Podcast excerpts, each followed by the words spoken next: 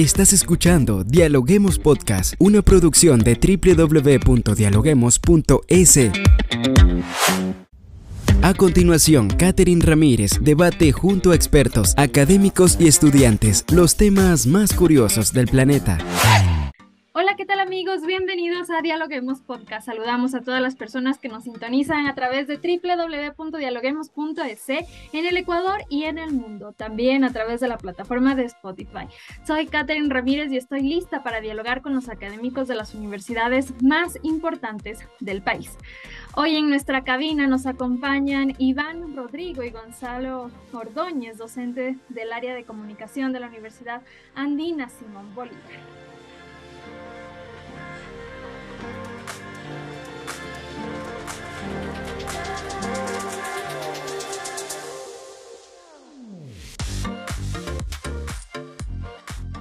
Nuestro tema de este día es la generación Z. Los nacidos a finales de la década de los 90 hasta inicios del presente milenio prefieren informarse a través de las redes sociales antes que en los medios tradicionales o motores de búsqueda como Google. Así concluye una investigación llevada a cabo por la Universidad Complutense de Madrid junto a la consultora de comunicación Torres y Carrera en 2021. Google ya no es el buscador preferido para los jóvenes. ¿Qué tal, Gonzalo? ¿Qué tal, Iván? Bienvenidos a nuestra cabina de podcast. Hola, Katy. Hola al público. Muchas gracias por la invitación. Hola, buenas, buenos días. Qué gusto también participar en este podcast. Muchísimas gracias a ustedes por acompañarnos. Y bueno, aquí viene eh, mi pregunta, Gonzalo. Durante mucho tiempo Google fue el buscador estrella. Pero ¿qué pasa hoy en día? Eh, ¿Cuál es la razón por la que los jóvenes prefieren informarse a través de redes sociales como TikTok o Instagram, por ejemplo?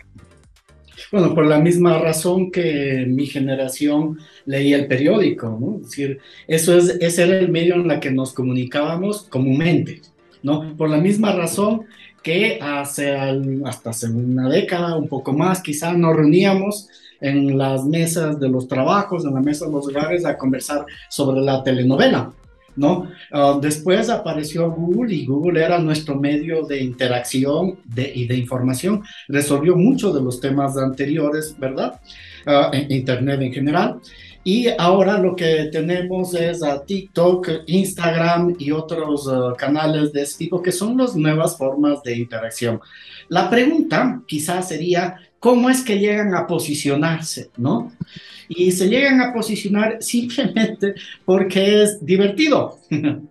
Eh, frente a un frente a generaciones eh, a la generación del minuto cívico ¿no? que todavía siguen o sea tú haces un evento y no paran de hablar y nadie les escucha verdad tú tienes un video divertido entretenido que además te informa entonces, obviamente, TikTok es, un medio que te da información y te da información muy, muy concreta, muy resumida y, y, además visual, ¿no? Tú quieres saber, por ejemplo, dónde tomarte una cerveza, una cerveza artesanal en el sur de Quito. ¿Qué haces? La guía O sea, mucha gente que escuchen y se entera, ¿qué, qué, rayos es la, la, guía? La guía telefónica es donde buscábamos direcciones antes, pero ahora buscas a un TikTok y aparece alguien que te dice, ve qué buena cerveza, está rica, chuleta, no te pierdas, ven acá. Y es alguien en el que puedes confiar. Me parece que es una de las razones.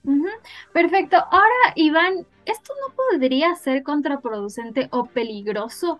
Quisiera saber ¿Qué es, ¿Cuál es la información que consumen los jóvenes hoy en día? Y, y, como, y como mencionaba Gonzalo, que prefieren este contenido más corto, más rápido, pero ¿no es un paseo hacia desinformarse también de estas plataformas?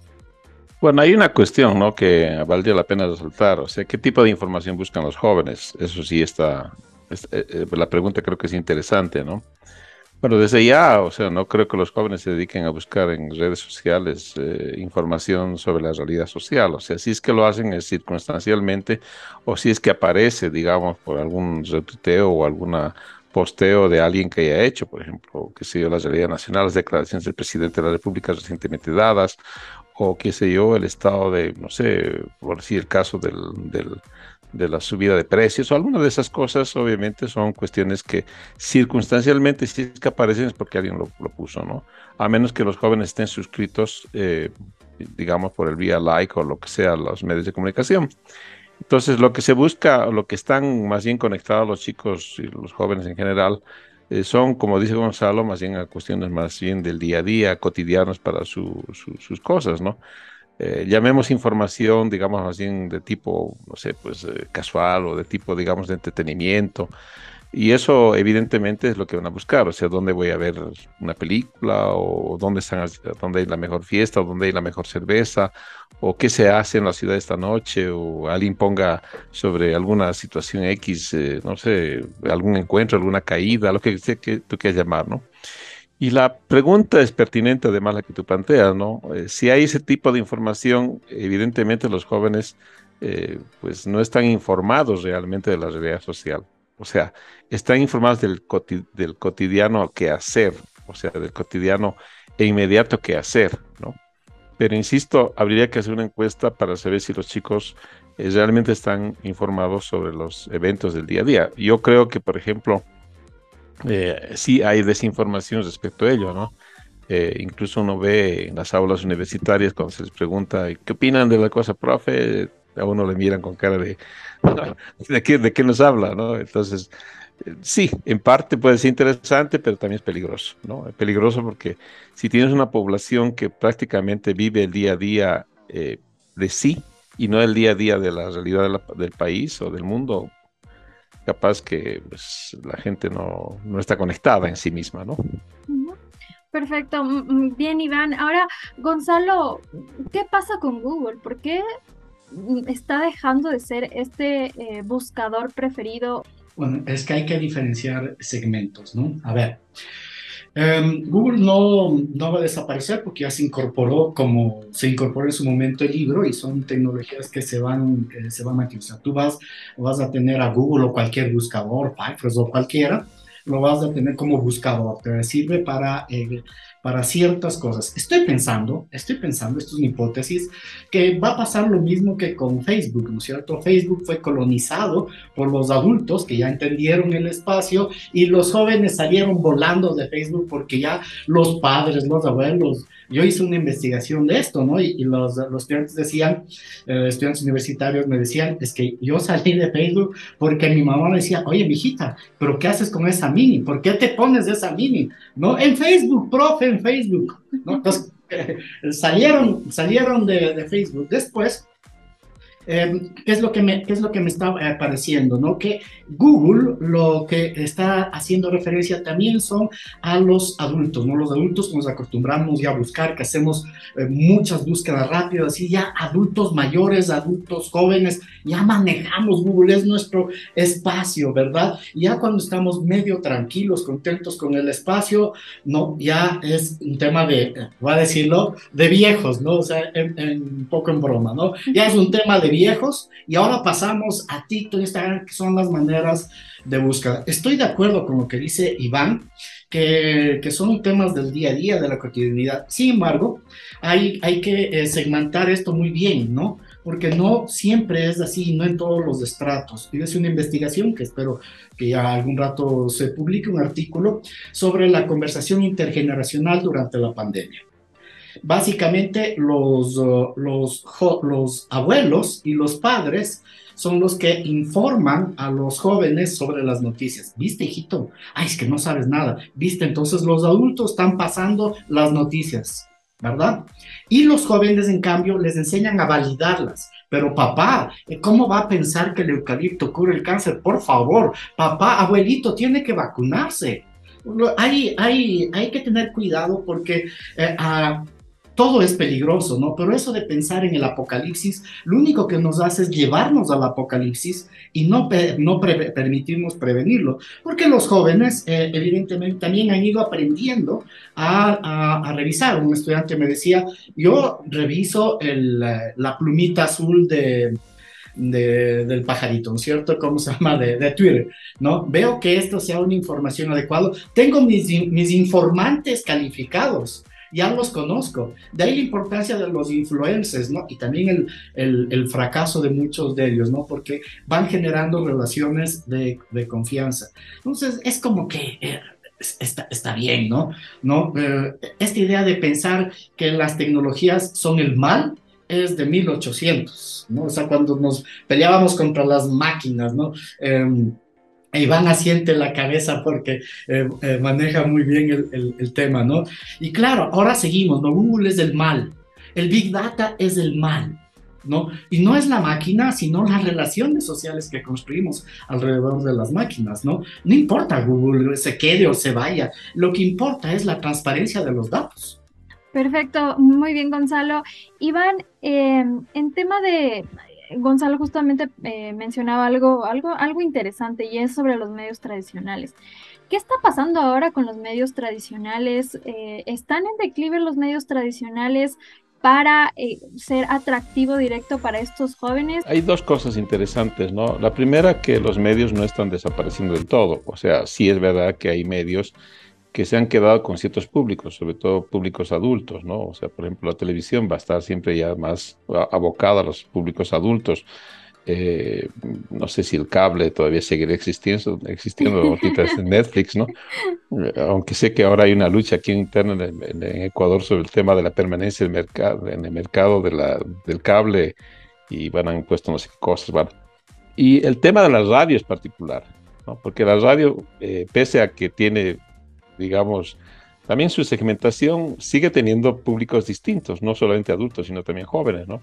Pero, por ejemplo, periódicos, yo creo que ningún joven ahorita se daría el lujo de comprar un periódico. Estoy seguro que ahorita los, los periódicos ya prácticamente son para los abuelitos, ¿no? O sea, yo ya prácticamente ni siquiera ya los abro, ¿no? Me informa más, eso sí debo reconocer, eh, en, Facebook. O sea, están ahí las, la, la, las noticias de, la, de, los periódicos, incluso internacionales. Entonces yo me entero por ahí alguna que otra cosa de lo que aparentemente yo estoy interesado en. Eh, ¿no? Prácticamente no sé qué está pasando en otras instancias. Bien, eso es una cosa, ¿no? Y dos, que eh, hay muchos medios digitales ¿no? Incluso los podcasts. Entonces, diríamos que hay mucha gente joven que está explorando los medios digitales. Gonzalo, entonces, ¿cómo atraer la mirada de los jóvenes a estos temas de coyuntura eh, que nos cuesta mucho y que todos los medios de comunicación estamos en la lucha y constante, eh, lucha constante de, de, poder atraer esa mirada, ese interés, de que ellos se interesen también por lo que sucede a nivel nacional e internacional? ¿Cómo hacerlo? Es que los medios, los medios, uh, mira, te voy a explicar esto de la forma más, más, eh, más didáctica, ¿no? Y más entretenida, espero. Y es que hace, hace tiempo yo dirigía el Club de Periodismo del Comercio, o sea, varios años, ¿verdad? Y uh, la idea era que lo, es desarrollar una escritura propia de los jóvenes. Entonces era obvio, les dije, escriban como les dé la gana, escriban como jóvenes. Y les dejé que escribieran, les di tema, les di algunas características y escribieron. Cuando revisaba los textos, todos eran textos escritos por su profesora de literatura, uh, de sociología, de economía, eran de un aburrimiento. O sea, digo, por Dios, qué, qué, qué horror. Entonces, nos costó, mira, mira lo que es, ¿no? Me costó mucho des, eh, iba a decir pero no, esa no es la palabra, ¿no?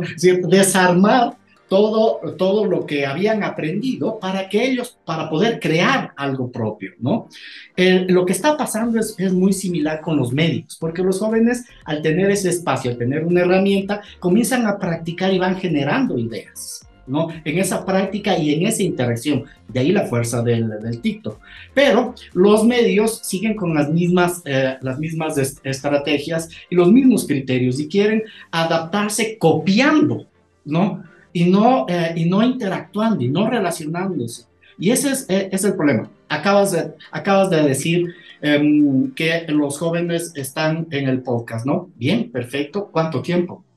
Yo quiero que, eh, que me escuchen. El Iván quiere también ser escuchado. Tenemos el, muchas lecturas e ideas que compartir, pero no nos van a escuchar si es que no nos, no nos actualizamos. Entonces ahí viene tu, tu labor. ¿Cómo? Pues se me ocurre una idea, ¿no? Hay que convertir esto, este podcast en Reels de TikTok también. Uh -huh. Perfecto. Es una idea muy, muy, muy sencilla. Es algo que trabajamos en la especialización de comunicación digital y les cuesta, les cuesta, porque si tú les dices ya a jóvenes profesionales, digo, les cuesta, les dices, bueno, innovemos en algo, pues, hagan una propuesta, todo es pichico, pichico, ¿sí? Todos nos quedamos así este, catatónicos, porque no es, no es fácil, tenemos hábitos construidos, ¿no?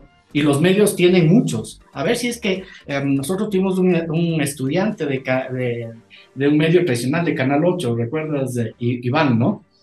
Sí, claro, claro. Y a él mismo le costaba cambiar. Él decía, es que nos llevan, estamos, están echando gente de los medios y mientras tenemos ahí los medios alternativos que van diciendo cosas que a veces ni son noticias verdaderas, ¿no? Digo, ya, a ver, trabajemos, ¿cómo puedes ligar la televisión a estos medios? Pues no se le ocurría. Y cuando se le ocurrió, se dio cuenta que tenía límites del propio canal, estructuras. Les pasa a las universidades con los cambios, ¿no? Las universidades, yo escuchaba un congreso de universidades que me quedé aterrado, a, a rectores, a un rector de la Universidad de Salamanca, que decía que no tenemos por qué obedecer a Google. ¿Sí? que la universidad va a ser siempre la, la, misma y que no todo, y que lo presencial, el cara a cara, va a ser siempre eterno y determinante. El, el cara a cara es parte de nuestra naturaleza humana, necesitamos vernos. ¿sí? Eso, eso siempre es así. Pero pensar que la universidad va, va, va a resistir o sea, es como la resistencia indígena, ¿no? O sea, tienes que avanzar, tienes que avanzar, ya no resistir, tienes que avanzar. Perfecto, Gonzalo. Perfecto, Iván. Muchísimas gracias por acompañarnos en este espacio de podcast. Eh, hemos analizado, conversado un poco sobre estas tendencias de la generación Z, cuáles son estos motores de búsqueda y agradezco mucho por a, ustedes por su tiempo y por acompañarnos en este espacio de Dialoguemos Podcast. Ok, gracias. Gracias. Gracias, Iván. Gracias, Katy. Un gusto. A ustedes amigos, gracias por escucharnos. No olviden seguirnos en nuestras redes sociales, Facebook, Twitter e Instagram como arroba dialoguemosinfo y visitar nuestra página web www.dialoguemos.es. Esto fue Dialoguemos Podcast. Escucha todos los programas de Dialoguemos Podcast en www.dialoguemos.es. Suscríbete para no perderte ningún episodio. Estamos en Spotify. Sigue escuchando Dialoguemos Podcast, el nexo entre la academia y la comunidad.